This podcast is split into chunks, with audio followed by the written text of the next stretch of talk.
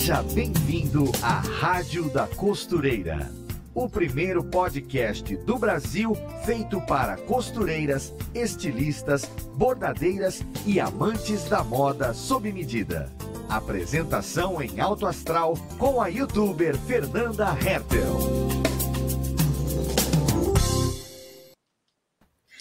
E nós estamos no ar com mais um episódio aqui na Rádio da Costureira, o podcast mais amado pelas costureiras, artesãs, modelistas desse nosso Brasilzão. Aqui nós temos um bate-papo informativo, divertido toda semana e nós falamos dos interesses de quem faz moda com as próprias mãos e encontra valorização no seu trabalho.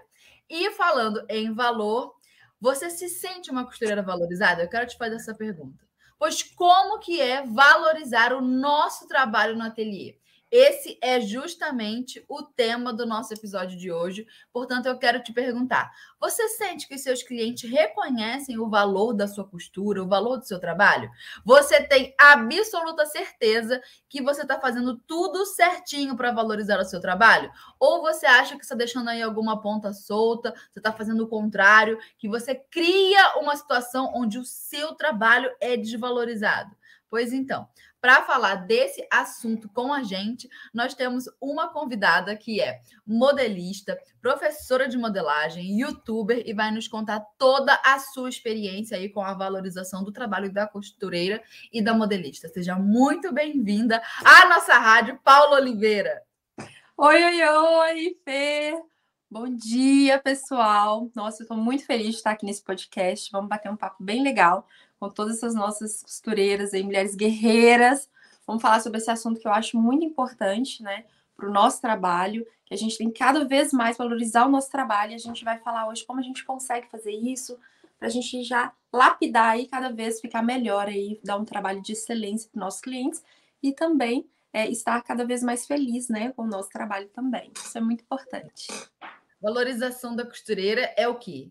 É se sentir realizada e dinheiro no bolso. Exatamente. É isso que a gente quer. Então, vai ser um bate-papo bem legal, Paula. Você é estreante aqui na Rádio da Costureira, então seja Sim. muito bem-vinda.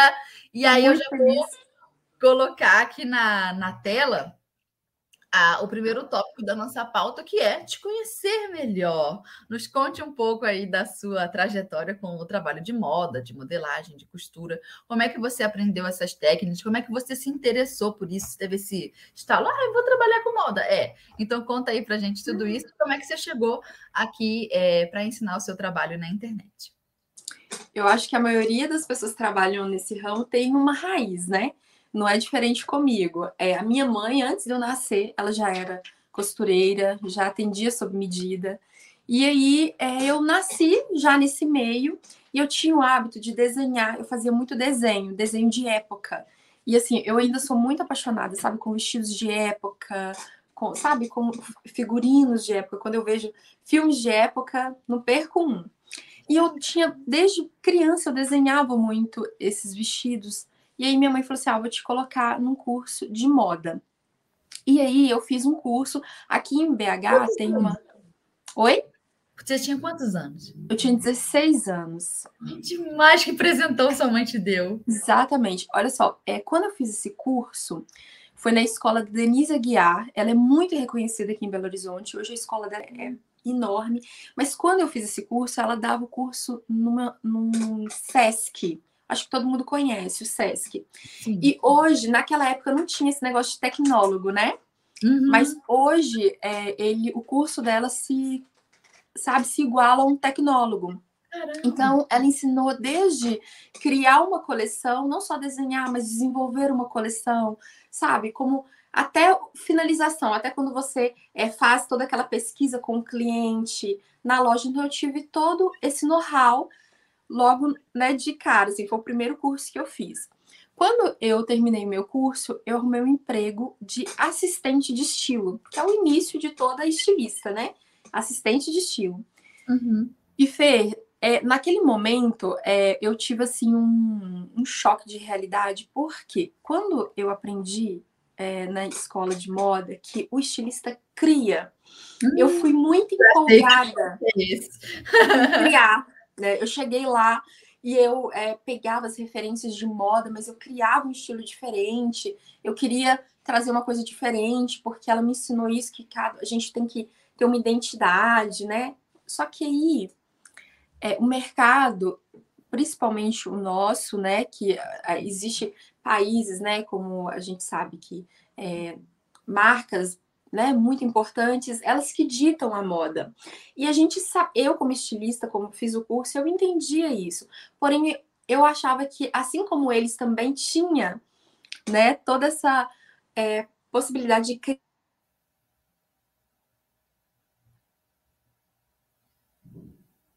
eu achei que eu também ia poder criar, só que não foi bem assim.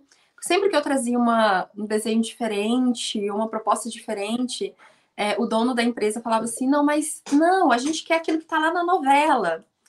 Na época, né, não tinha blogueira, então a referência era novela. Sim. Aí eu falei, não, tudo bem, mas olha só, tem referências da novela, mas de, não, mas a pessoa quer igual. E aquilo me frustrou muito, porque eu falei, pera, eu quero criar. Então, se é Caltron C, Caltron V, eu me desinteressei por aquilo, porque não tinha desafio.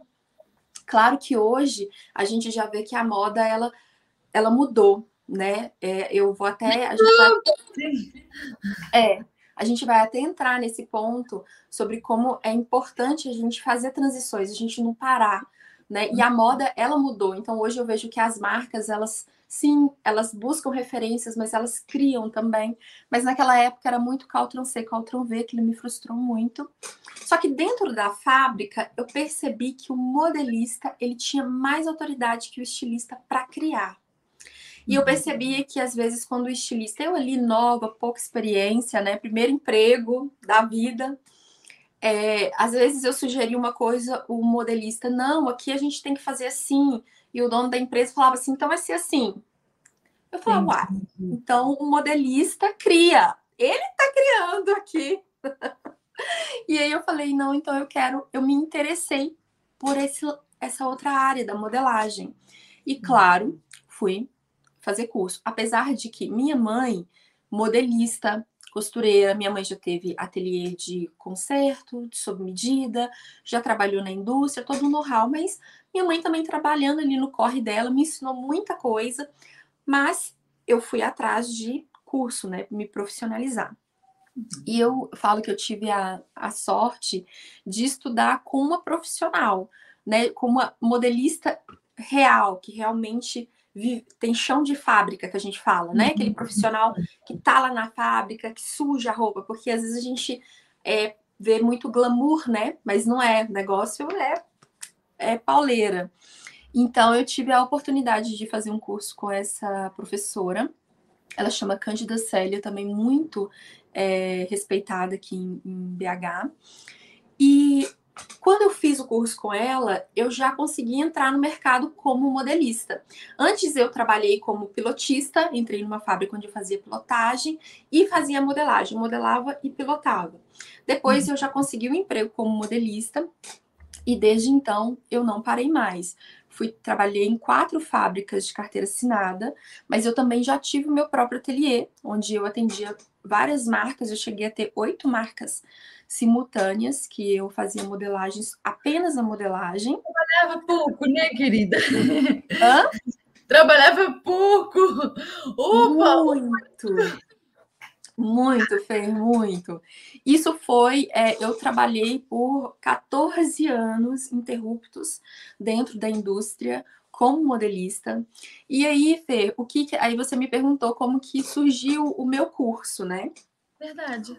O meu curso surgiu assim, é, com 34 anos de idade, eu decidi que eu ia aposentar. Olha como ela é linda. Tô pensando é, com 34 anos, eu fiz uma avaliação na minha vida. Eu falei assim, gente, pensa bem, eu não tenho. É, eu falei assim, eu não tenho dívida, né? Graças a Deus, minha, minha casa é própria, meu carro que tal, eu tinha dívida. Meu custo de vida, eu sou casada, né? Você sabe quem que banca. Exato. Meu custo, Ai, de, é, meu custo de vida era muito tranquilo. Eu falei assim, é, para que eu ficar nessa rotina de trabalho? E eu sou muito assim, eu visto a camisa. Ah, Minas Trend, Minas Trend Preview, a gente precisa fazer 20 modelos aqui, porque você, não sei, você é da, da área de moda, você já trabalhou com, porque eu sei que você faz bordados, te acompanho, mas sim, lá de bordado sim, é uma correria louca para você fazer todas as peças, mas experiência, por exemplo, com chão de fábrica em modelagem eu não tenho. Tenho de costura, mas sim. eram confecções pequenas, não assim nesse nível de fazemos milhares de peças. Não, no nível sim. milhares de peças eu sou para o bordado, não para modelagem. Então, deixa eu te contar como que acontece. Por exemplo, a gente cria uma coleção, cria um, uma história, né, que vai as peças vão contar uma história na passarela. Então a gente uhum. faz dentro da programação. Mas chega o estilista e aí ele fala: não, pera, essa peça aqui precisa de um complemento. E uhum. quando ele coloca isso no papel, isso vira 20 peças para fazer, tipo, em quatro dias. Meu Deus! E aí, ó, e aí o pessoal trabalhando até tarde, sábado e domingo. E assim, isso acontecia muito porque as marcas que eu trabalhava são marcas que estão né, top, né? Eu sempre trabalhei com essas marcas que estão dentro do Minas Trend, marcas que trabalham né, com desfile. Então a gente ficava assim, vestia a camisa e eu falo a gente porque dentro de uma fábrica não é o modelista só, uhum. é, a equipe toda. E graças a Deus eu sempre trabalhei com equipe top. Então todo mundo vestia a camisa e era aquela correria. Só que depois eu não vejo exaustão. Meu marido tem dois empregos, igual a Rochelle. é, aí vinha aquela exaustão, eu falei, aí chegou um momento, eu pensei, será que será que vale a pena eu ficar nessa, nesse, né, nesse frenesi? Falei, falei, ah, sabe, tinha dinheiro, não tinha tempo. Eu falei, não, eu quero tempo, eu também quero tempo. E aí eu decidi, coloquei uma data e conversei com a dona da empresa. Falei, olha, tal, a partir de tal mês eu não trabalho mais de carteira assinada. Aí ela ficou desesperada, como assim?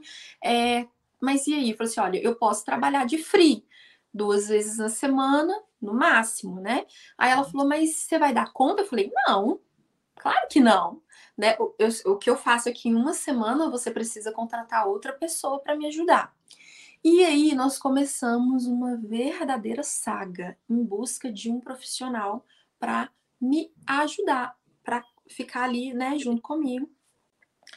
E assim, foram muitos, não foram cinco, não foram dez, foram muitos que passaram lá e eles não atenderam às expectativas da empresa. E aquilo surgiu vários questionamentos em nós. Inclusive, a minha pediu para me explicar para ela.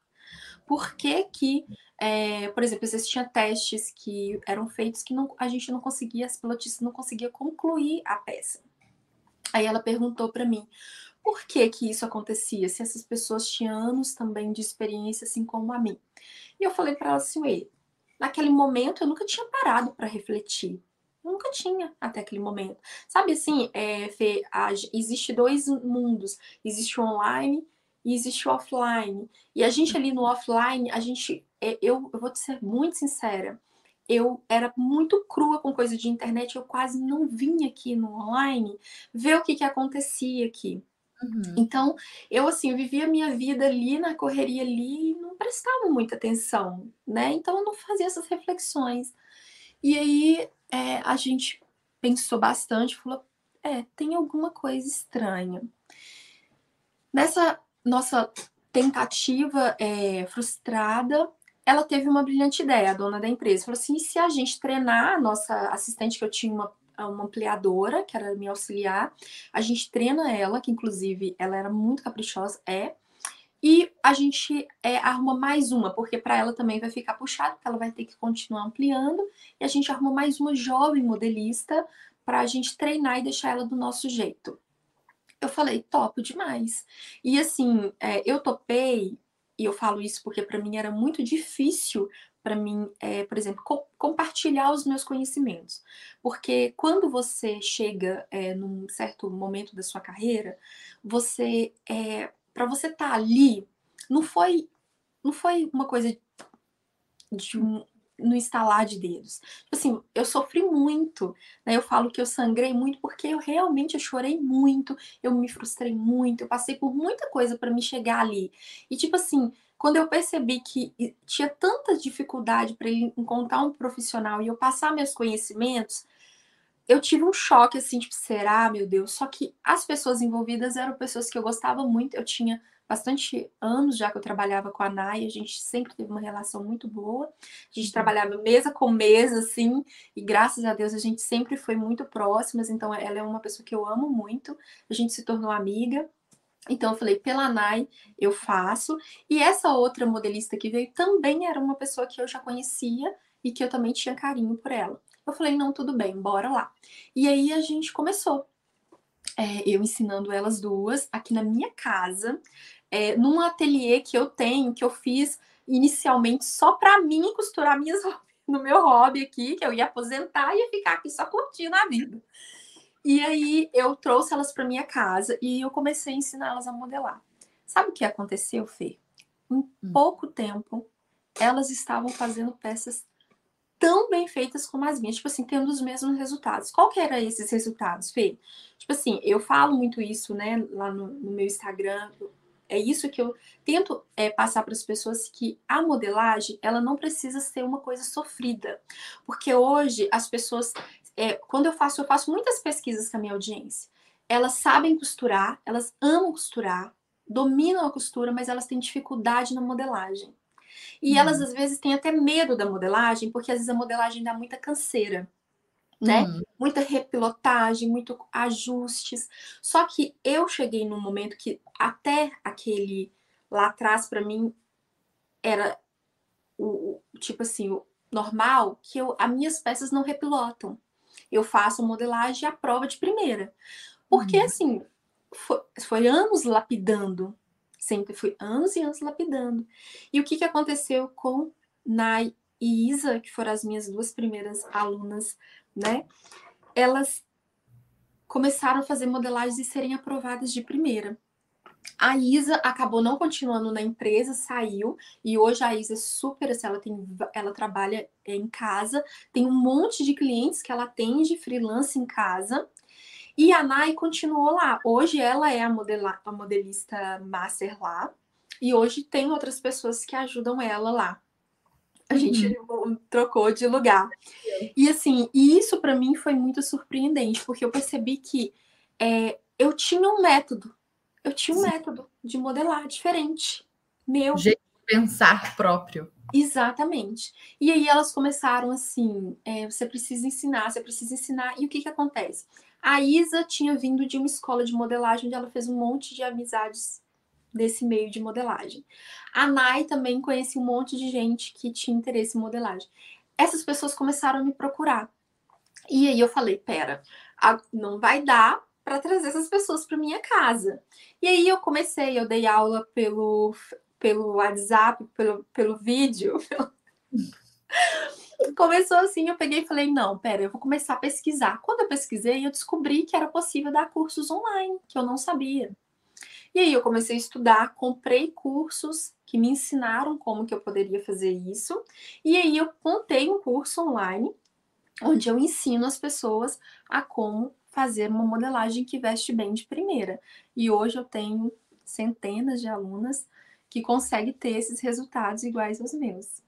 É muito gostoso, né? Passar informação para frente. Muito, muito ver gostoso. A, a realização da, das alunas.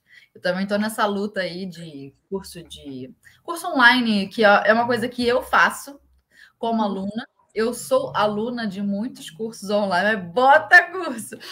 E é muito legal também ser professora e ver ali que a, a comunicação faz diferença para que nossos, nossos alunos, seguidoras que viram alunas, né, tenham resultado. E eu tenho aprendido muito, inclusive, nesses últimos tempos, assim, a respeito de a imagem da comunicação, do jeito como eu quero falar, porque uma coisa que eu percebi também é que o método tem que existir, tem que ser legal o método, é, a gente tem que ter informação para passar, mas o jeito como você passa essa informação, e isso começa nas redes sociais, tá? Num simples stories que a gente faz mostrando, sei lá, o gato da gente. É, nesse tipo de detalhe está é, a emoção adequada para fazer uma, uma, aluna da gente ter resultado. Eu estou falando isso porque eu reconheci, eu me lembrei de, uma, de um e-mail que eu recebi anteontem, eu acho, de uma aluna, Luciana. Ela comprou minha, meu curso de bordado na última turma que eu abri assim, relâmpago, porque o pessoal estava pedindo muito. De tempos em tempos eu tenho que abrir, é, porque vão acumulando os pedidos. E ela me escreveu ontem e falou assim: Fê, se você não tivesse sido firme, faz esse curso, comprou, vai fazer. É, ela falou, eu não teria terminado. E ela terminou em tempo recorde. Já ela falou, já está repetindo o curso, tem várias aulas que ela está reassistindo. E que a parte prática ela já está na terceira leva. Ela está fazendo já três vezes toda a parte prática. E o curso não é um curso pequeno, não, é um curso de cento e poucas aulas. Mas ela falou, e o diferencial foi a pressão que tu botou. Então eu, eu, eu entendi isso a gente tem que ter um bom método, um bom produto, né? Que é um curso, mas tu tem que saber conduzir a pessoa para o resultado. E aí, essa é a minha descoberta de 2022. eu estou compartilhando contigo. Mas, e com a nossa audiência também, porque faz toda a diferença a gente assumir o compromisso de estudar né? Então, Paula, agora que a gente falou de tudo isso, o caminho para a valorização da costureira com certeza é o estudo, né? O aprendizado. A gente vai construindo a nossa bagagem de informação ao longo da vida. Ai, que bom que o costura e modelagem é um assunto eterno, né? Menina nunca acaba. Ai, é uma delícia. Estudar. É uma cachaça, né? É, nós fica viciada. Ou bota cachaça. É muito legal. E quando passa nervoso e depois supera o nervoso, a gente fica com ódio na hora, mas depois que alegria. então, Paulo, eu vou colocar aqui ó, o tópico 2 na tela. E vamos conversar um pouco mais sobre valorização, porque conhecimento e valorização tem tudo a ver. É, por onde a costureira que se sente desvalorizada começa, né, deve começar a agir para virar esse jogo. Ou seja, ela já está nesse impacto de, de, desvalorização. O negócio já está ruim para ela. Já está ruim. É a primeira coisa que ela tem que fazer ali. Olha, eu acho que primeiramente ela tem que fazer uma autoanálise muito sincera. Porque hum. o que, que hum. acontece? Existem muitos fatores que causam a desvalorização. Tipo assim, ah, eu estou sendo desvalorizada. Uhum. Como assim? Qual, qual que, por qual motivo? Ela primeiro precisa identificar os fatores para ela cuidar deles, uhum. para ela ir direto na ferida. E isso é muito individual. Tipo assim, uhum. cada pessoa tem uma dor diferente, né? Sim. por exemplo, é, eu falo pela minha audiência, uma dor. Onde eu moro, as pessoas são pobres, são de são humildes financeiramente e elas não têm é, condições de pagar por, por um serviço mais caro, vamos dizer assim. Só que é, eu sempre falo que dentro de qualquer sociedade, mesmo ela mais pobre, existe é, prioridades. E quando uma pessoa ela vai fazer uma roupa sob medida, existe uma razão. Antigamente, Fer, lá no início lá que a gente começa a construção, né, as modistas fazerem roupas era algo extremamente, era um luxo, né? Você ir numa modista, ter uma roupa feita por uma modista era algo luxuoso. Hoje as pessoas, elas vão na costureira querendo o mais barato. Será que isso é justo? Hum. Isso não. não. é justo. E se a gente não começar a é, mudar a mentalidade das pessoas para que elas compreendam, e elas vão compreender, só depende também do nosso posicionamento. Então, por isso que eu falo que a gente primeiro precisa fazer uma autoanálise muito sincera para a gente entender onde que está o problema. Porque às vezes o problema está em nós, não é a região que é humilde, mas será que eu coloco para aquela pessoa que aquele meu serviço ele vale aquilo e que ela tem a opção de escolher fazê-lo ou não, mas ela tem que entender que eu também tenho a, o meu preço, o meu valor, porque senão para mim não compensa trabalhar com aquilo. Uhum. Porque isso é muito importante. Por exemplo, até que ponto a satisfação do cliente está acima de você pagar as contas? Não está acima. Não Você está. entende? Você entende? Será que eu vou ter que ficar continuando não pagando as contas para mim, minha cliente ficar satisfeita? Não. E eu vou falar para você, eu vou te contar uma história de que é, as dores, às vezes, ela tá mais na gente. Por isso que é muito bom a gente fazer uma análise sincera. Eu tenho uma aluna, é, Solange. Solange, ela mora na roça, na fazenda, onde uma casa é quilômetros e quilômetros de distância uma da outra. E ela falou uma vez isso comigo, que as pessoas eram do interior, lá as pessoas não valorizavam, e eu fiz ela raciocinar qual que é o carro dessas pessoas. Como que essas pessoas têm gado? Por quê? Por que, que as pessoas têm uma Hilux morando na roça? Você entende? Será mesmo que essas pessoas não têm condições de pagar o preço justo pelas suas peças? Quando ela comprou o meu curso, ela não tinha dinheiro para ela comprar. Ela pegou um cartão emprestado com uma amiga que morava na cidade. Uhum. E ela comprou o curso, dividiu, fez o curso. Em um ano, ela estava comprando uma máquina Direct Drive no valor de 6 mil reais. Que legal. Sabe por quê? Porque agora ela tinha know-how, ela tinha um mindset diferente, ela pensava diferente, ela começou a se posicionar diferente, ela começou a cobrar o preço correto. Porque não adianta nada a gente deixar a nossa cliente ir linda para uma festa e você tá aqui sem receber, porque tem muita gente que, que nem recebe, né? Uhum. E nem recebe. Então, se você, na sua região, a, a casa é do lado da sua casa, as casas, você tem muito mais chance de ser valorizado do que ela. Ela conseguiu lá na roça. Será que você não consegue tendo uma. Ah, mas se o seu vizinho não te valoriza, tem alguém que te valoriza. Você tem muito mais pessoas para peneirar do que ela teve. A partir do momento que você se posiciona. Um outro ponto que eu acho também é que as pessoas elas, a gente, eu falo que a gente tem que muito se colocar no lugar do cliente. Como que você, por que você pagaria um preço justo que na verdade para eles é caro porque eles não estão acostumados a pagar? Porque assim, lá na loja o macacão tá 300 reais, mas ela quer te pagar 50 para hum. você fazer, né? É um absurdo hum. desse tamanho. Então, por que que ela tem que entender o que que vai fazer ela pagar o preço justo? Você precisa também trazer para ela essa consciência também. Além de que o seu produto ele vale aquilo, ela vai ter um resultado diferenciado também. Eu falo nosso diferencial. A gente precisa ter um diferencial. Imagina ela ir no seu ateliê, vestir uma roupa, chegar lá, ela foi primeiro, deixou o tecido, tirou as medidas, resolveu o modelo. Aí na próxima vez que ela vem fazer a prova, ela está esperando achar a peça toda sem fazer.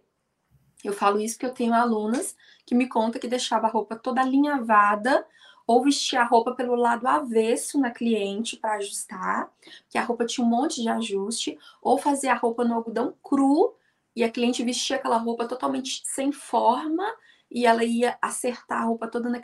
Pensa para você ver o susto dessa cliente chegar no ateliê e vestir uma roupa toda mal acabada uhum. né? Só que ela tá acostumada com isso. Mas imagina você, de repente, sua cliente chega lá e você coloca a roupa pronta no corpo dela. E a roupa cai igual uma luva no corpo dela, perfeita. E se tiver um ajuste, apertar aqui, fazer uma bainha, subir uma bainha, pequenos ajustes, você vai surpreender, você dá, vai ser o efeito uau para sua cliente. Ela não está acostumada com aquilo. E ela vai falar: opa, peraí, ela tem um preço justo, mas eu tenho certeza que com ela a minha meu vestido vai ficar mara. E lembra que eu falei da prioridade? Aquela pessoa foi em você por uma razão, porque tem um monte de roupa nas lojas. Por que, que ela vai no sob medida? Porque ela não achou no tamanho dela. Uhum né? Porque ela gostou daquela roupa, mas ela quer fazer uma alteração. Ela achou linda a parte da frente, mas as costas tá pelada, ela não usa. Ela achou lindo aquele modelo, mas não tem com manga, ela quer com manga. Então, existe uma razão para lá. Ela tem que compreender que para você estar tá ali prestando aquele serviço, demandou muita coisa.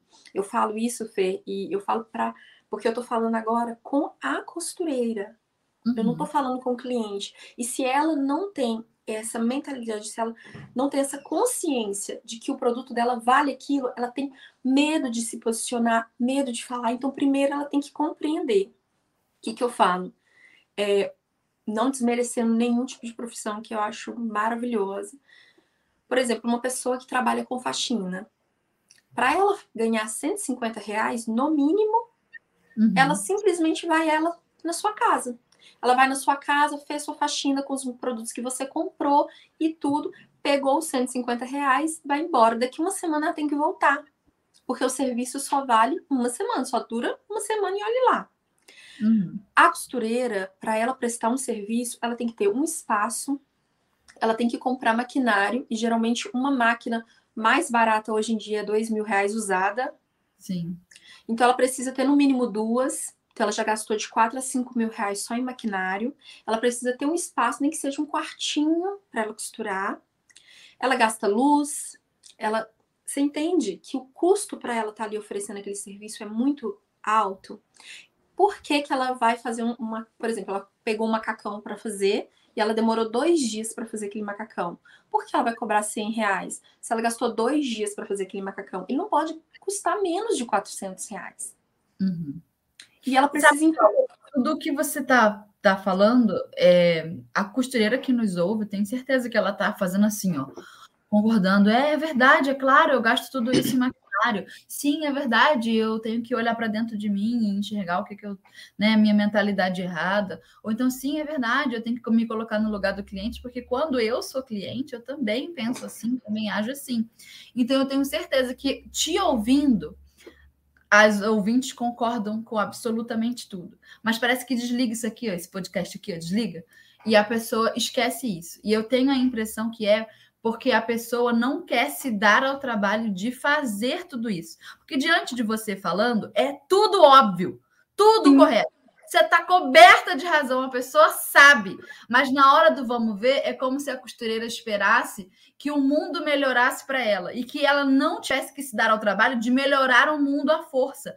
E, querida, não vai funcionar. É uma profissão que já está muito, muito arregaçada de desvalorização.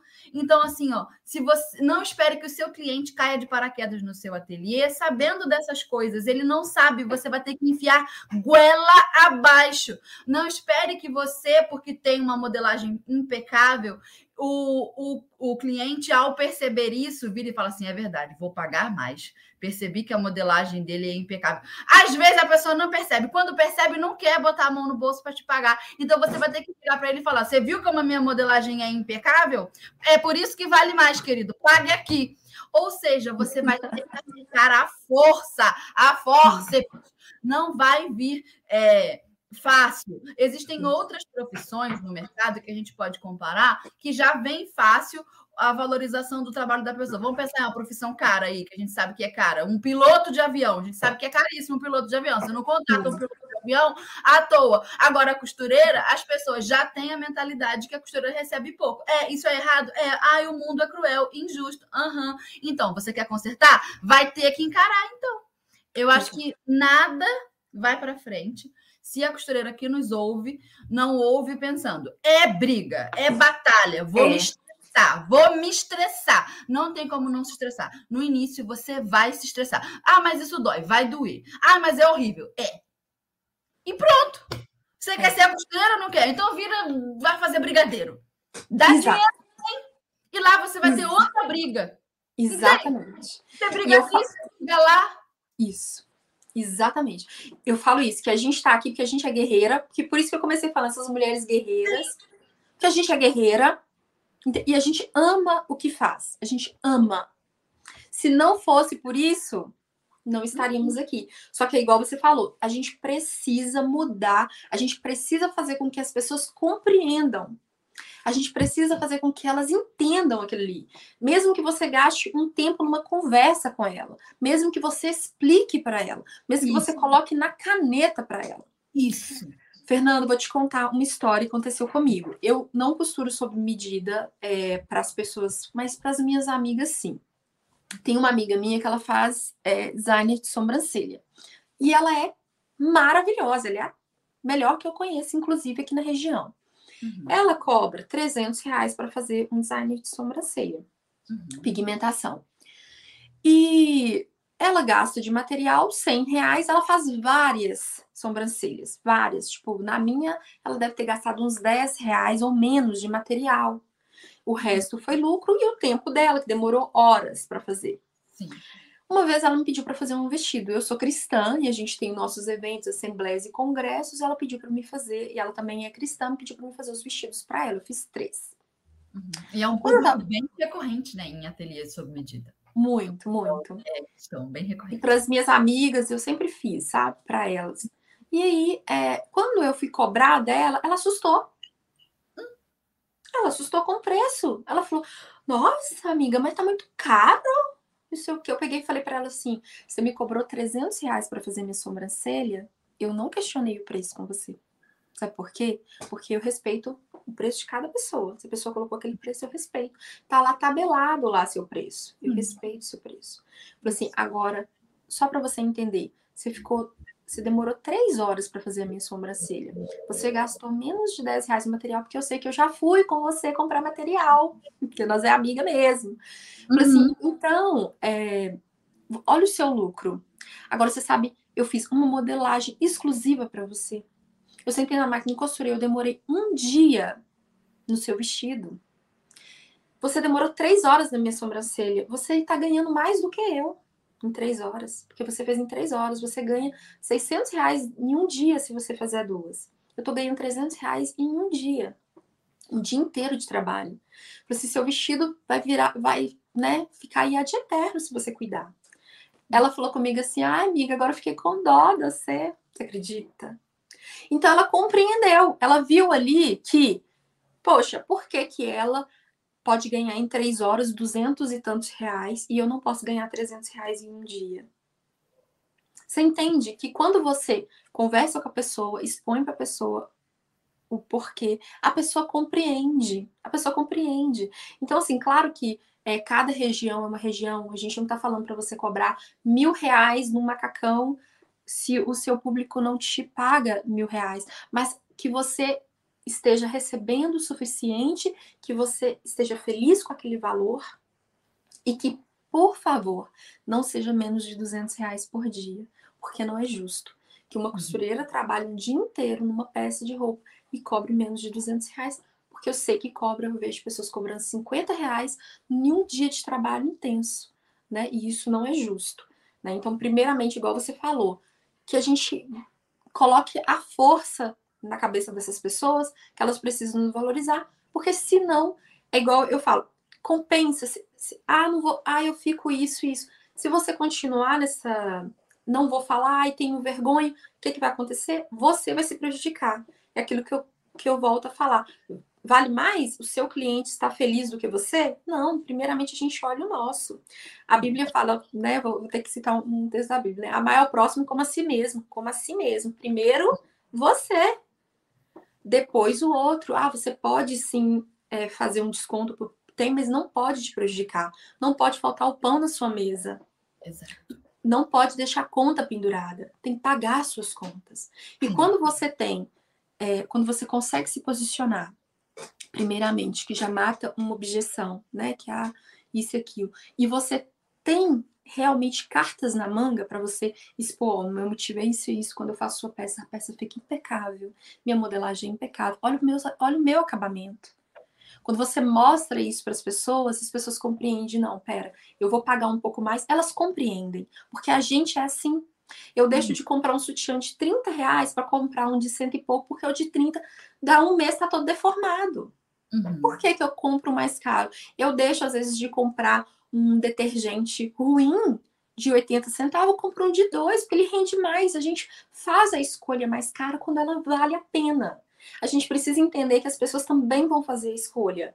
Elas vão te pagar se valer a pena. Claro que se você cobra um preço é, justo, mas o seu trabalho não é equivalente, fica difícil. Mas aí a gente vai entrar nisso, como que a gente muda isso gente vai chegar nesse, nesse ponto aí, né? Sim. E o nosso agora que eu olhei ali, eu já tenho 40 minutos que a gente está falando. Meu Nossa, Deus! Passa gostoso demais! Eu não coloquei nem o alerta tendência da Ana. Vou colocar agora, senão. Peraí. Oi, gente, eu sou Ana Paula Mocelin, jornalista de moda da Maximus Tecidos, e estou aqui para te deixar por dentro das últimas tendências e novidades do mundo da moda. Aqui no sul, a temperatura já começou a cair, anunciando que o inverno está chegando. Eu amo, adoro os looks de inverno. Mas se aí onde você mora não faz tanto frio ou se você não gosta de usar roupas muito pesadas, hoje eu quero te dar dicas de tecidos mais leves que você pode usar nos seus looks da temporada. Para quem não abre mão de uma roupa confortável, a malha canelada é ótima. Além de dar uma textura charmosa para o look, ela é muito versátil e você pode fazer desde blusas até vestidos, calças e casaquinhos. Outra opção casual e confortável é fazer seu look de moletim, que é um tecido de moletom, só que um pouco mais fino. Ele também é muito gostoso de vestir. No site da Maximus Tecidos você encontra várias opções de malha canelada e moletinho. Fica a dica. Beijo!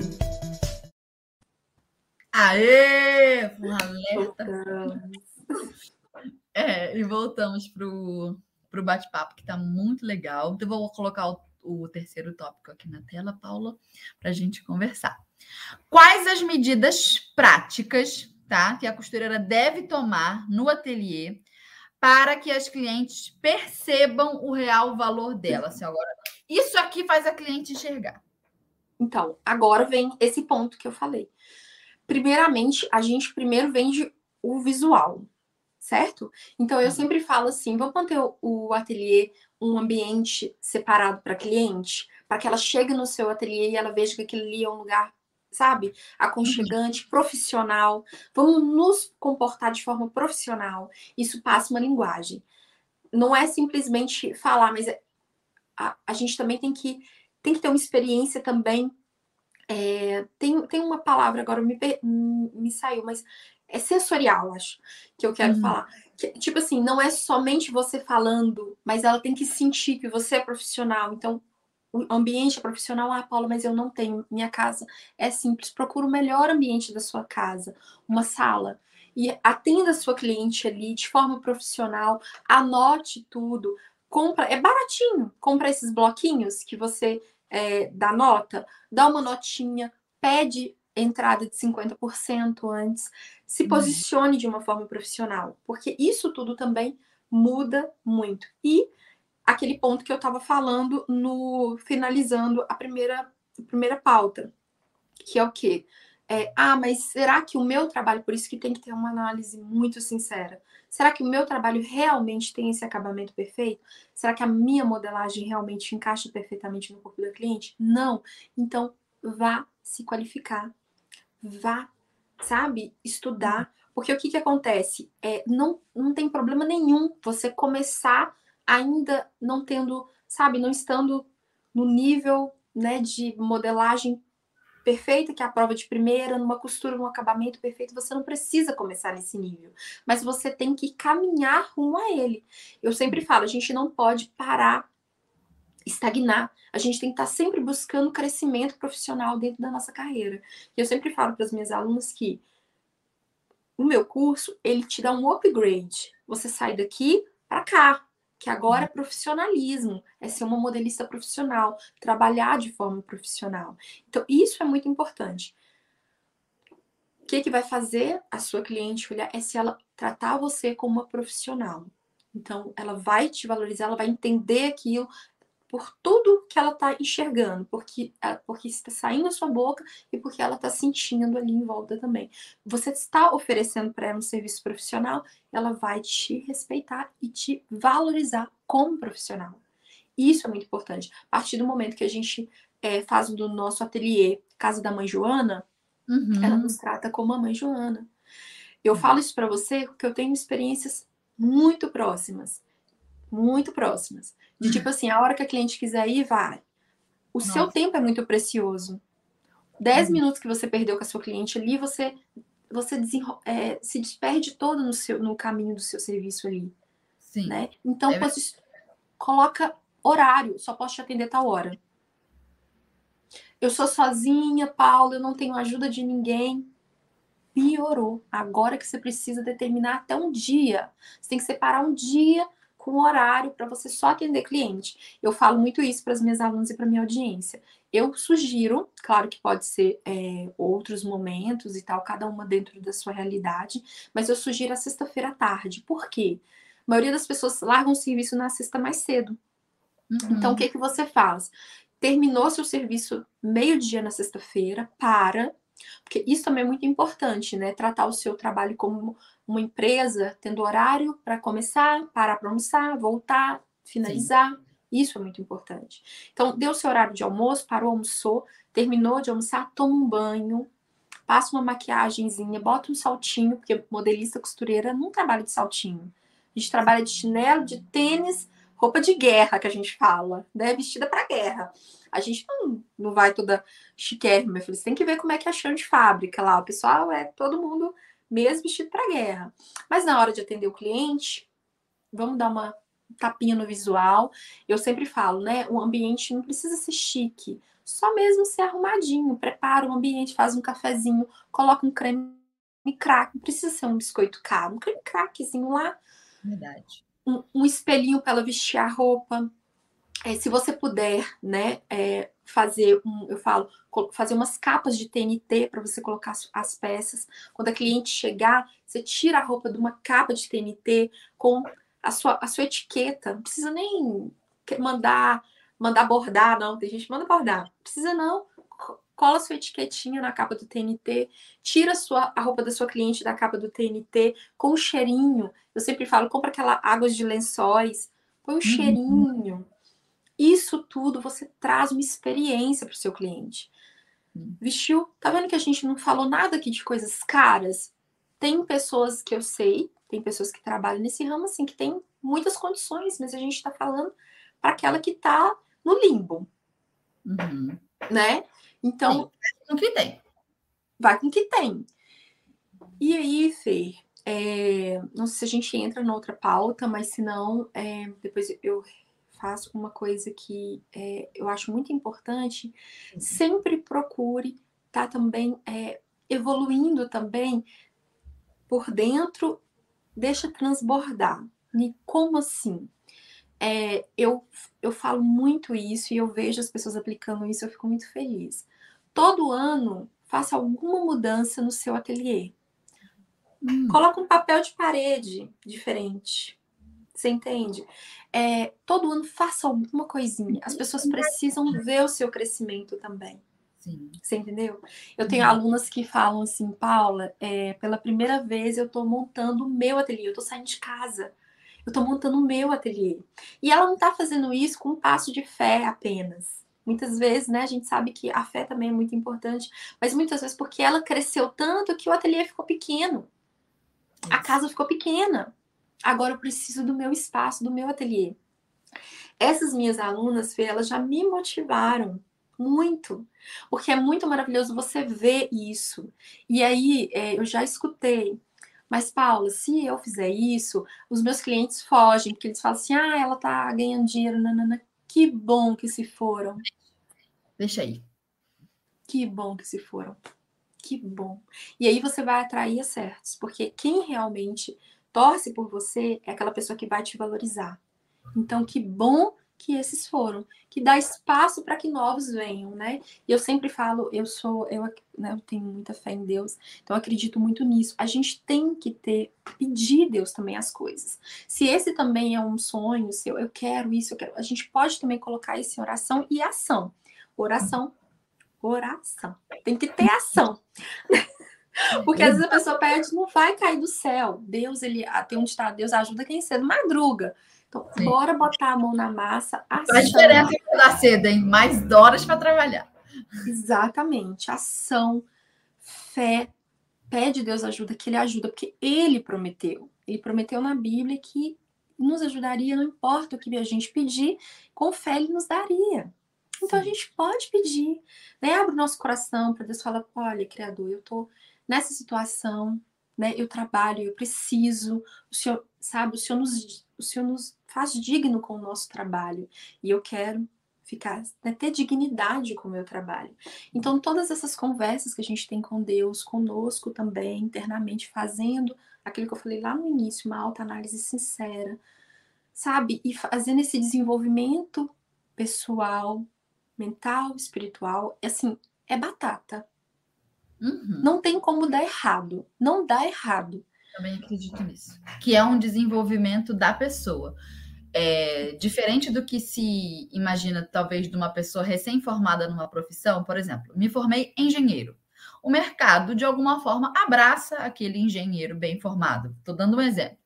A costureira, ela se formou costureira, digamos, ela tem as habilidades, ou está adquirindo com o tempo também, as habilidades para trabalhar com costura, modelagem, roupas sob medida. Enfim, é... ela tem que fazer o mercado dela. Não existe uma, um mercado pronto, uma empresa pronta exatamente para abraçar ela. Ela vai ter que fazer acontecer. E um isso é um desenvolvimento da personalidade da pessoa. Tem a ver com isso. Tem a ver com antes você ser preguiçosa e agora você deixar de ser. Tem a ver com antes você ser distraída e agora você não é mais distraída, você presta atenção. Tem a ver com antes você não gostar de anotar as coisas e agora você tem que anotar quanto custou o zíper. R$ 3,27 tem a ver com isso. Tem a ver com você, por você, nem penteava o cabelo hoje, mas você vai receber uma cliente na sexta-feira. Você vai ter que não só pentear, quanto é, cuidar dos cabelos, usar a maquiagem, o brinco. Ah, eu não gosto de usar brinco, vai ter que usar também. Um saltinho vai ter que usar também.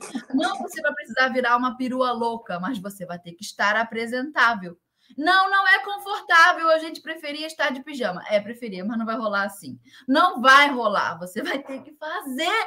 E às vezes eu fico vendo que as pessoas esperam cair do céu ou é, acham que vai acontecer como um passe de mágica. Não, bem, é você que faz. É você que faz. Ninguém vai dar isso na sua mão. Ah, mas então você não vai ter. E, e uma coisa que eu fico impressionada: na mesma medida que tem costureira reclamando de tudo. Não tem nada, não sou valorizada, não tenho dinheiro, não tenho uma máquina boa, meu ateliê é feio, minhas clientes são péssimas. Do mesmo jeito, tem a cliente, a outra costureira que fala: meu ateliê é bonito, todo ano eu reformo ele, pintei ele bem bonito, minhas máquinas são cheirosas de novo, comprei tudo na loja. Eu tenho os clientes maravilhosos, minha cliente me valoriza, eu tiro foto com a minha cliente, meus tecidos eu comprei só tecido bom. É incrível como são duas faces ali, ó.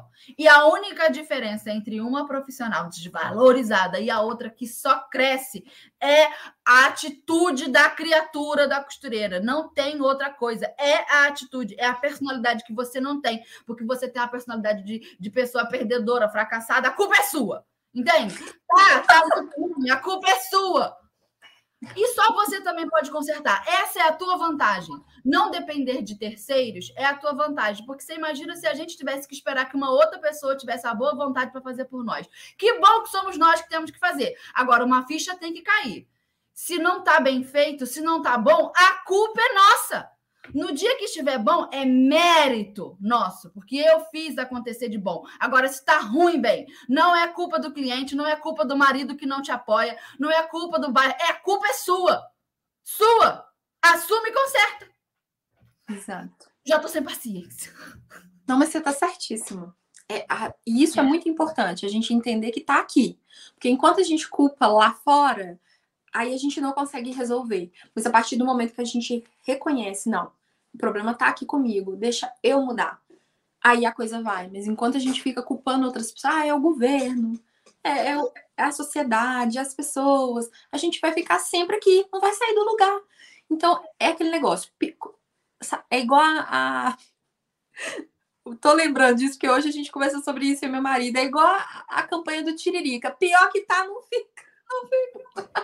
Vai morrer. Morre então. Ah, mas tá tudo ruim. Acabou a sua vida, então. Você não tem vida, você vai passar pela vida inteira contando uma história péssima.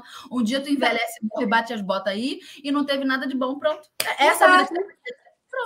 Não tenha medo, fala é isso, se não for isso, tchau e benção, porque é pior que tá, não fica. Tá ruim, amiga, então vamos fazer alguma coisa para melhorar. Não tem como o resultado mudar ficando do mesmo jeito. Tem que mudar. Tem que arregaçar as mangas, tem que entendeu? Botar o cropped e reagir. Reagir. Exatamente! Né? Ai, Paulo, que bate-papo legal. Então, Nossa, as nossas ouvintes, vou botar o áudio da ouvinte agora aqui no ar, que a gente fala que nem as tagarela. Agora é o momento da gente ouvir a nossa ouvinte também. Tá. Vamos lá. Olá, Fernanda, tudo bem? Parabéns aí a, esse, a essa pessoa convidada, né, de hoje. Olha, é, eu precisaria muito dizer a você uma coisa. A Rádio da Costureira eu qualifico como se fosse uma, vamos dizer, uma pós-graduação depois que a pessoa se forma em uma universidade.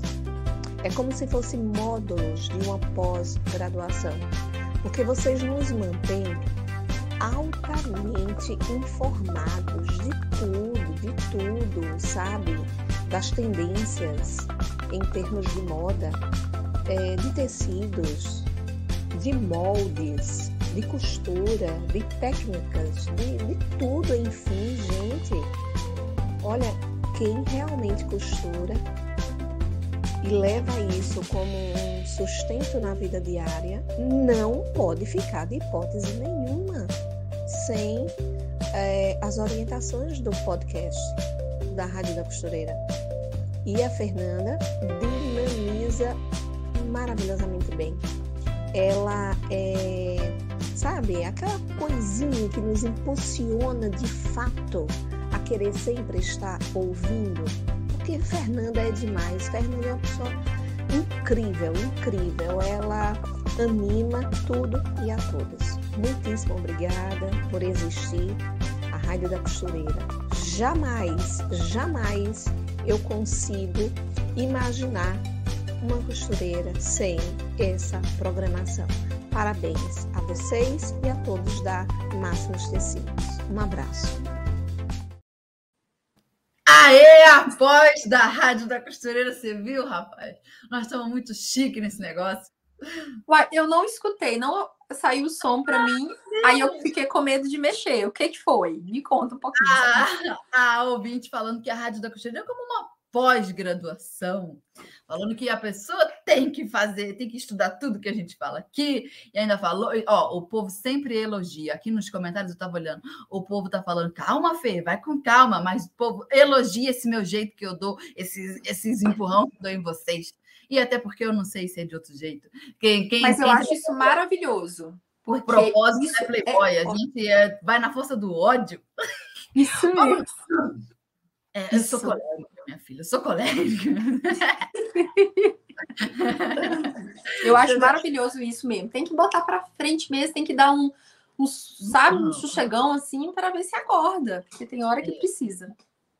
É, exatamente. Bora crescer, povo. Pelo amor de Deus, uma mulherada bonita, saudável. Ai, que É, coisa. essas mulherzadas, Mulher Maravilha, só tem mulherzada forte nesse trem. Mas um bando de boba, acorda. É, Acorda vou logo. acordar. então, bora botar aqui a- o quarto tópico, Paulo. Acho que é esse, né? Aham. O que a costureira deve evitar ao máximo para que o seu trabalho não seja desvalorizado? A gente falou tudo o que tem que fazer para valorizar. Agora a gente vai falar o que, que não pode fazer de jeito nenhum. Isso, pelo amor de Deus. Então, eu acho que é par- fica parar no tempo, né? Ficar, estagnar, porque tudo nesse mundo está sempre em evolução. Se você para, outras pessoas te dão a rasteira e te deixam na poeira. Então, sempre né, é, buscando conhecimento, sempre melhorando, porque as pessoas enxergam o seu desenvolvimento. E o outro ponto seria aquele que eu já é, falei, né, que sempre dando um, um upgrade no seu ateliê também, é, transbordando isso para fora, deixando primeiramente em você, depois externando isso de alguma forma, seja melhorando um pouquinho o seu ateliê, sempre mostrando isso para as pessoas. É, eu acho também uma coisa muito importante, isso eu acho muito importante, é como você lida com o seu cliente, né? Uma coisa que ela não pode fazer é ser pedante. Porque às vezes Uhum. chega num momento da nossa carreira que a gente se consolidou, a gente é a top, né? Porque agora a gente tá falando, a gente já conseguiu, chegamos no topo. E agora? Agora a gente não pode achar que a gente é a, né? a a- exato. Viu a cabeça dela. Exatamente. Então, sempre tratar o nosso cliente com carinho, respeito, fazê-lo entender que, mesmo que a gente não puder pegar aquele trabalho com ele, tem uma razão. É, sempre mostrar para ele que sim, o meu trabalho ele é diferenciado, ele é bom, sim, mas de uma forma humilde também, de uma forma, sabe? E eu falo isso para você, não é no achismo, não é, nenhuma, nenhuma observação que às vezes eu faço de algum, né? De algumas pessoas. Eu trabalhei nessa área de modelagem industrial por muitos anos e eu já, infelizmente, me deparei com muitos profissionais pedantes que inicialmente me trouxeram admiração e depois me fez perdê-la. Uhum. Então, eu acho que isso vai fazer a pessoa realmente perder a admiração e o respeito pelo seu trabalho. Então, eu acho isso muito importante. Dentro de tudo que a gente falou, continuar sendo essa pessoa humilde que você é, é sem deixar isso atrapalhar sua valorização, porque existe uma diferença de ser humilde e de ser soberbo, de você se valorizar e você saber vender o seu peixe, de você ser arrogante. Uma coisa não tem nada a ver com a outra, né? Sim. Então, é, ser arrogante é quando, ah, ah é, eu sei que se você ir em outro lugar não vai ficar igual o meu porque o meu é o melhor. né? Então a gente tem que. Né? A gente tem que entender que existe sim. Existe gente melhor do que a gente sim, a gente está sempre aprendendo. Eu aprendo com as minhas alunas. É, eu tenho um curso de blazer alfaiataria. E, claro, eu tenho a minha forma de fazer bolso e minhas alunas me trazem novas formas. E, e bolso multiplica, né, o jeito de fazer. Exatamente. Então, eu ensinei para ela um jeito ela chega para mim e fala: Olha, Paula, eu faço assim, eu boto fita crepe, eu não alinhavo, olha que legal. Olha, Paula, eu faço o meu assim, ó, eu faço aqui primeiro, depois eu faço assim, e eu fico assim, que legal, traz para cá, traz para cá que nós vamos fazer um videozinho, vai colocar aqui no curso para ensinar, e eu dou mérito, ó, aprendi com uma aluna. Porque e isso também é você tá sabe, sempre você sempre está aprendendo. Então a gente tem que entender isso que nessa nossa caminhada a gente tem muito que aprender, então nunca feche os olhos para o outro. Se você vê um outro profissional maravilhoso, não, que bom, torça por ele, né? Se ele está no lugar que você não está, nossa, um dia eu vou estar tá lá, mas construa a sua história, né? Construa a sua história se inspirando sim, porque eu acho isso muito importante. Eu me inspiro em muitas pessoas, eu admiro muitas pessoas, mas sempre com humildade, porque é aquela pessoa que eu já admirei por causa de uma atitude pedante, para mim perde todo o valor. Então eu acho que isso também pode acontecer com o seu cliente. Então eu acho isso um ponto muito importante. É a construção da personalidade, né? De novo.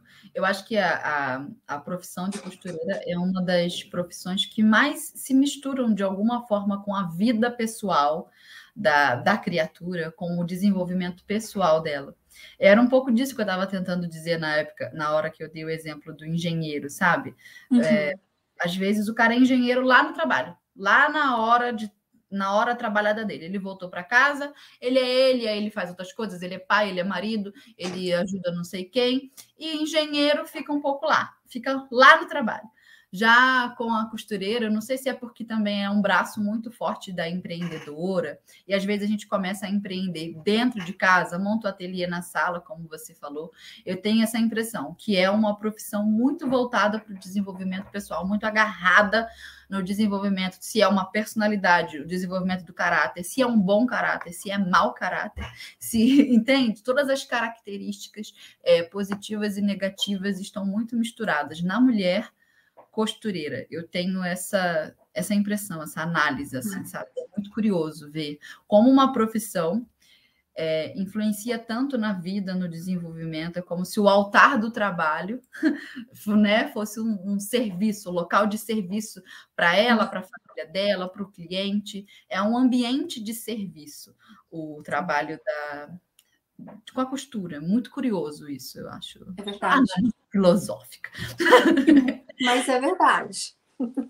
Verdade. Tudo se mistura, né? Tudo se mistura. Pelo menos nessa profissão, sim. Acho que medicina também mistura bastante. É professor, principalmente de educação infantil, ou então aquela fase onde a gente lida muito com uh, adolescentes que estão formulando seus valores. Então, também é uma profissão que mistura.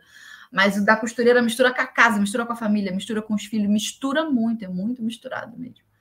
Eu acho curioso isso. E as pessoas falam, ai, roupa, moda é fútil, né? Vira costureira para você ver se não é sobre gente aquilo. Se não eu, é já sobre... dei, eu já fiz uma live sobre isso. Porque não é fútil. Porque é uma necessidade básica. É, ninguém anda Assim, pelado. Ninguém anda pelado. É uma necessidade básica. E a moda, ela, ela trabalha muitas coisas neurais. Então, não é futilidade. É uma Sim. grande necessidade e graças a Deus por isso. Sim, é verdade. E a costureira está ali, ó, podendo fazer bem feito e se desenvolver e ajudar também a cuidar dos outros, né? Roupa é cuidado, é mensagem, é personalidade, é Hum. colocar para fora quem a gente é. E é tudo muito poderoso. E quando a costureira não entende isso ou deixa essa oportunidade passar, ela domina uma máquina, ela sabe fazer uma modelagem, mas ela não aproveita isso ao máximo. Ela perde uma grande oportunidade, eu acredito. É, a- nós somos artistas, porque costurar é uma arte. Se a gente não se encarar como um artista, como se a gente realmente tem algo muito valioso, se a gente primeiro não se valorizar, a gente não consegue externar e a gente não consegue é, que as pessoas compreendam isso. Então, Uhum. assim, o nosso trabalho é de grande valor. Se a gente hoje parar, a gente quebra uma. Você entende? O mercado da moda é o segundo maior mercado do mundo. Sim. É o segundo maior do mundo. Tem noção disso? Perde para alimentação, que você come três vezes por dia e comeu hoje, cagou a É verdade. Não é? Agora, a roupa, pensa para você ver, ela ser o segundo mercado do mundo e você faz, compra uma roupa agora, ela dura uma eternidade se você cuidar dela, né? Claro que a gente sabe que tem esses, essas É. roupas porque é, fast fashion. fashion, é, que não entra aqui. Não entra, não queremos falar sobre esse povo. Nós estamos falando de roupa de qualidade. Então, assim, são roupas que duram, né? Então a gente tem que pensar aqui como que pode esse mercado ser tão grandioso assim com, com esse produto. Porque ele vai além da necessidade. Além de ter a necessidade, igual a comida, ele vai além. Então a gente precisa entender isso, entender que o nosso cliente não está vindo fazer roupa na nossa por, por caridade para nós, por nós, não é? Muito pelo contrário, ele precisa daquela peça, ele precisa de você. Ele que precisa de você, porque lá na loja não tem a roupa que encaixa no corpo dele. E você tem esse poder de dar isso para ele. Então se Uhum. valoriza.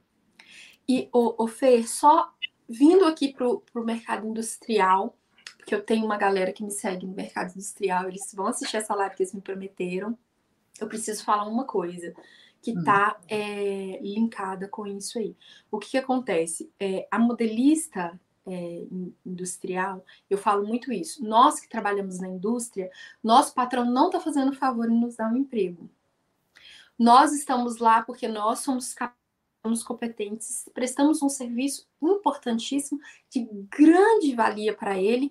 Então a gente, tudo que a gente recebe dele é muito, é muito merecido. Então vale tudo isso que a gente conversou também para quem está no industrial. Se você vai é, fazer uma entrevista de emprego, se posicione. Eu falo isso para você que eu tive uma experiência triste, sabe? Com uma aluna minha, de uma indicação minha. Eu indiquei ela para uma fábrica porque eu recebo assim pedidos de emprego para modelista, não tem noção. É tipo, eu não posso falar é, coisa porque tem dia que não, mas tem dia que é três, sabe? Sim. Vamos, vamos colocar uma métrica aí de um por dia, por exemplo. Quase todos os dias tem gente me pedindo é, indicação de modelista, e eu sempre indico minhas alunas. Aí é, teve um, um trabalho aqui em BH de uma empresa que me contatou e tinha uma aluna minha daqui de BH que estava querendo trabalhar na indústria. E aí eu sempre falo: salário de modelista industrial inicial é 3 mil, salário de modelista média 5 mil. Aqui em BH, média 7, 8 mil. Uhum. Eu falo 5 mil porque eu não estou falando só para BH, para São Paulo, para Rio, que é essa métrica. Então eu falo 5 mil, mas o pessoal aqui ganha mais. Só que uma assistente de tipo, a, a... o que, que acontecia? Nessa empresa tinha uma menina que trabalhava revisão, ela foi para auxiliar de modelista, eles não mudaram o salário dela. Hum. Isso é um problema interno lá. Quando ela saiu desse. É, a pessoa foi, sei lá, foi embora, ele precisou de um assistente de, de modelista, eles me pediram uma indicação. Eu mandei uma aluna. Quando essa aluna chegou lá, eles queriam pagar R$ 1.600 para ela. R$ 1.600 para ela trabalhar como assistente de modelista. Só que eu já tinha falado para ela que 3 mil é o mínimo. Sim. E aí ela chegou, ela pegou e foi embora. Tipo assim, ela, ah, isso, tchau, foi. E depois ela veio falar comigo. Eu falei assim, gente, eu falei assim, mas você não se posicionou, você não falou que sem chance esse preço, nem questionou. Ela, ah, não, ela falou que era esse preço, tá. Essa pessoa chegou e me ligou. Ah, é, não deu certo aquela moça que você mandou, tem como você mandar outra? Eu falei, não. Não. falei, não. Ela pegou e falou assim, uai, não, não tem. Eu falei assim, por esse preço que você está oferecendo, jamais. A aluna minha, jamais, eu admito, ela ganhar menos de 3 mil reais por um assistente de modelista. Eu falei assim, eu não admito. Eu falei assim, isso não existe. Então, o que que acontece? Às vezes falta na gente posicionamento, sim.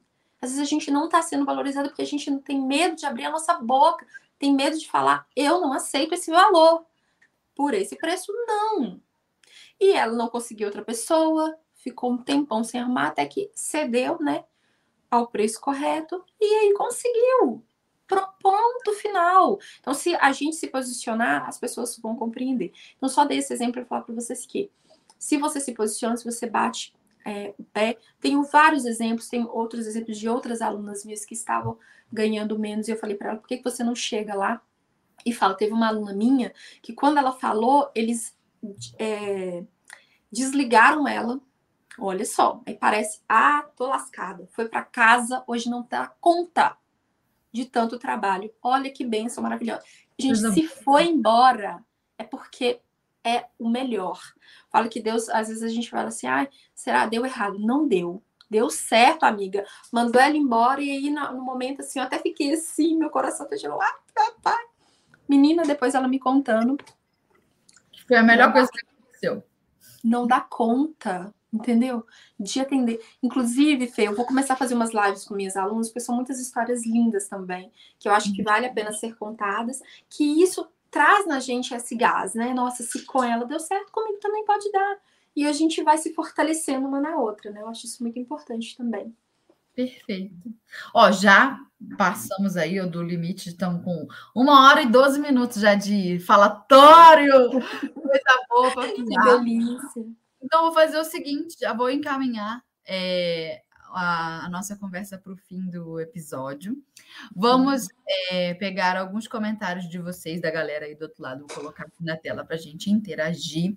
Então, você aí, nosso ouvinte, escreve aí a sua dúvida ou o seu comentário que você quiser conversar com a gente. E enquanto isso, vou jogar Paula onde? Na fogueira do Momento Zig Zag que é um quadro aqui na, na Rádio da Costureira, onde eu te faço três perguntas rápidas e você tem que me responder assim, ó, papum, zigue-zague, a primeira coisa que vem na sua cabeça, entendeu? É uma coisa meio tá. Maria Gabriela, então vamos lá.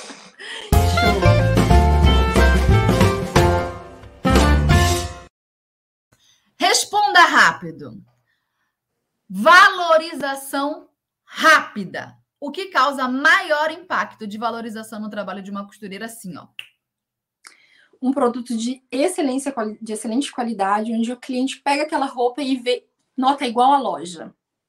Perfeito. Sabe que ela Do... nota igual roupa de loja. Se você pudesse indicar um único livro que iria assim, ó, mudar, transformar a vida de uma costureira, qual seria?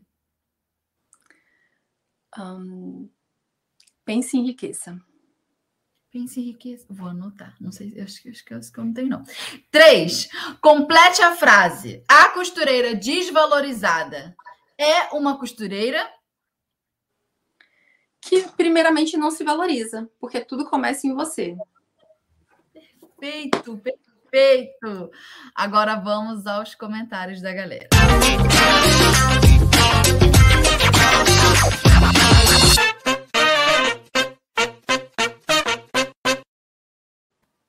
Aê! Vamos lá. Primeira pergunta da Nadir Gomes. A Paula tem YouTube ensinando modelagem? Sim, modelagem e costura. É a Aí. mesma coisa. Arroba Paula Oliveira, é, põe tutoriais, que aí você me acha mais rápido. nós já vamos passar os, os contatos de Paula. Aguente. É, cadê? Ó, o pessoal está elogiando, ó, batendo palmas. Juliana Carvalho falou: o podcast de hoje foi mara, super necessário. Ó, tô amando o episódio, falou a Maria Correia. Tá todo mundo aqui ó, nos elogios. Cadê? Deixa eu ver se eu acho uma pergunta. O pessoal tá só nas, nas palminhas. Ó, a Deise Silva, amei a resposta. que demais. Então, é isso. O pessoal tá comentando com a gente aqui, ó. O pessoal tá falando que já vai te seguir, ó. Oh, a, me segue Miriam, lá. Miriam Barbosa falou: vou seguir. Seja bem-vinda, Miriam. Então, é, Paula, e vou te passar esse gancho aí, ó. Conta pra gente das suas redes sociais, onde é que a gente te encontra na internet, fala dos seus produtos, do seu curso, como é que a gente consome seu conteúdo, fala do seu Instagram, manda ver. Sim. Meu Instagram é Paulo Oliveira, underline mod. Você pode clicar aqui, me acha lá no Instagram. Lá dentro do Instagram tem um link também que você já vai para o YouTube, já vai para todas as minhas outras redes sociais. A gente também tem canal do Telegram, que sempre que eu tenho, que eu abro turma, eu aviso lá pelo canal do Telegram. O que, que acontece? É, meus cursos, eles fecham e abrem turmas, porque eu preciso cuidar das minhas alunas, né? E sou eu mesma que cuido. Então, eu não consigo é, ter né, assim, recorrente, então eu fecho e abro turma. No início não tenho vagas disponíveis, mas em julho, no início de julho, a gente vai abrir uma nova turma. Então, me aguardem aí, já vai me seguindo lá, que eu dou todas as informações por lá. Também tem um curso de blazer alfaiataria, que também abre e fecha turma, ainda não tem vagas, mas bem provável que em julho também eu abra uma nova, uma nova turma. E é isso, no meu YouTube eu tô sempre postando vídeos de costura, modelagem, me seguem por lá. Lá no Instagram tô mais presente nos stories, pra gente trocar muita ideia. Então, pode me seguir por lá, a gente vai se conhecendo melhor. Como é que é o nome do seu curso de modelagem? É Modelagem Profissa, porque ele é um curso de modelagem industrial profissionalizante. Então, depois que você faz o curso, se você quiser ir para a indústria, trabalhar como modelista industrial, você tem know-how. Inclusive, muitas das minhas alunas se tornaram industriais. Ou você também pode é, aplicá-lo na modelagem sob medida, porque a forma como eu ensino a modelagem assertiva, ela não, não é o corpo que vai mandar. Porque tem muita gente que acha que existe diferença. Modelagem industrial é A, modelagem sob medida é B. Mas quando você domina a modelagem, não é a tabela de medida, não são, não é a estrutura corporal que vai te travar, entende? Então uhum. eu te ensino como você fazer uma modelagem que veste bem qualquer estrutura corporal. Então, por isso que meu curso, mesmo sendo voltado para a indústria, ele atende sob medida. E hoje eu tenho é quase meio a meio, assim, de industrial para sob medida. Que legal, Paula. Então, muito obrigada pela sua presença aqui com a gente. Todas as nossas ouvintes, passem lá nas redes sociais da Paula, comecem a seguir. Paula, obrigado pela sua generosidade de contar sua Obrigada história. você, amei te conhecer, Fê. Imagina, de dividir seus conhecimentos com a gente. As portas da Rádio da Costureira estão abertas para você. Sempre que você quiser aparecer, seja muito bem-vinda. E muito obrigada, viu? Fique à vontade por aqui. As nossas ouvintes também, eu quero agradecer a, a presença com a gente toda quinta-feira de manhã. Muito obrigado por vocês estarem aqui, sempre acompanhando. A Rádio da Costureira é muito querida no coração das nossas ouvintes. Pegue o link desse episódio, compartilhe nas redes sociais, compartilhe com uma amiga sua. Fala, amiga, você precisa conhecer essa Paula, que ela é maravilhosa. E aí vem aqui. Manda para suas clientes, olha só, porque que agora o meu preço é. agora vai aumentar. Assiste essa, esse podcast aqui que você vai entender por quê, amiga. Exato, exatamente. A gente precisa vender o nosso peixe e mostrar o nosso valor. Então, pega o link aí de, desse episódio e compartilha nas redes sociais, compartilha com aquela amiga costureira que você tem. Paula, um beijo muito grande. Obrigada, beijo, obrigada. a todas as nossas ouvintes. Um beijo também e até quinta-feira que vem a gente se encontra aqui na rádio. Beijo, tchau, tchau.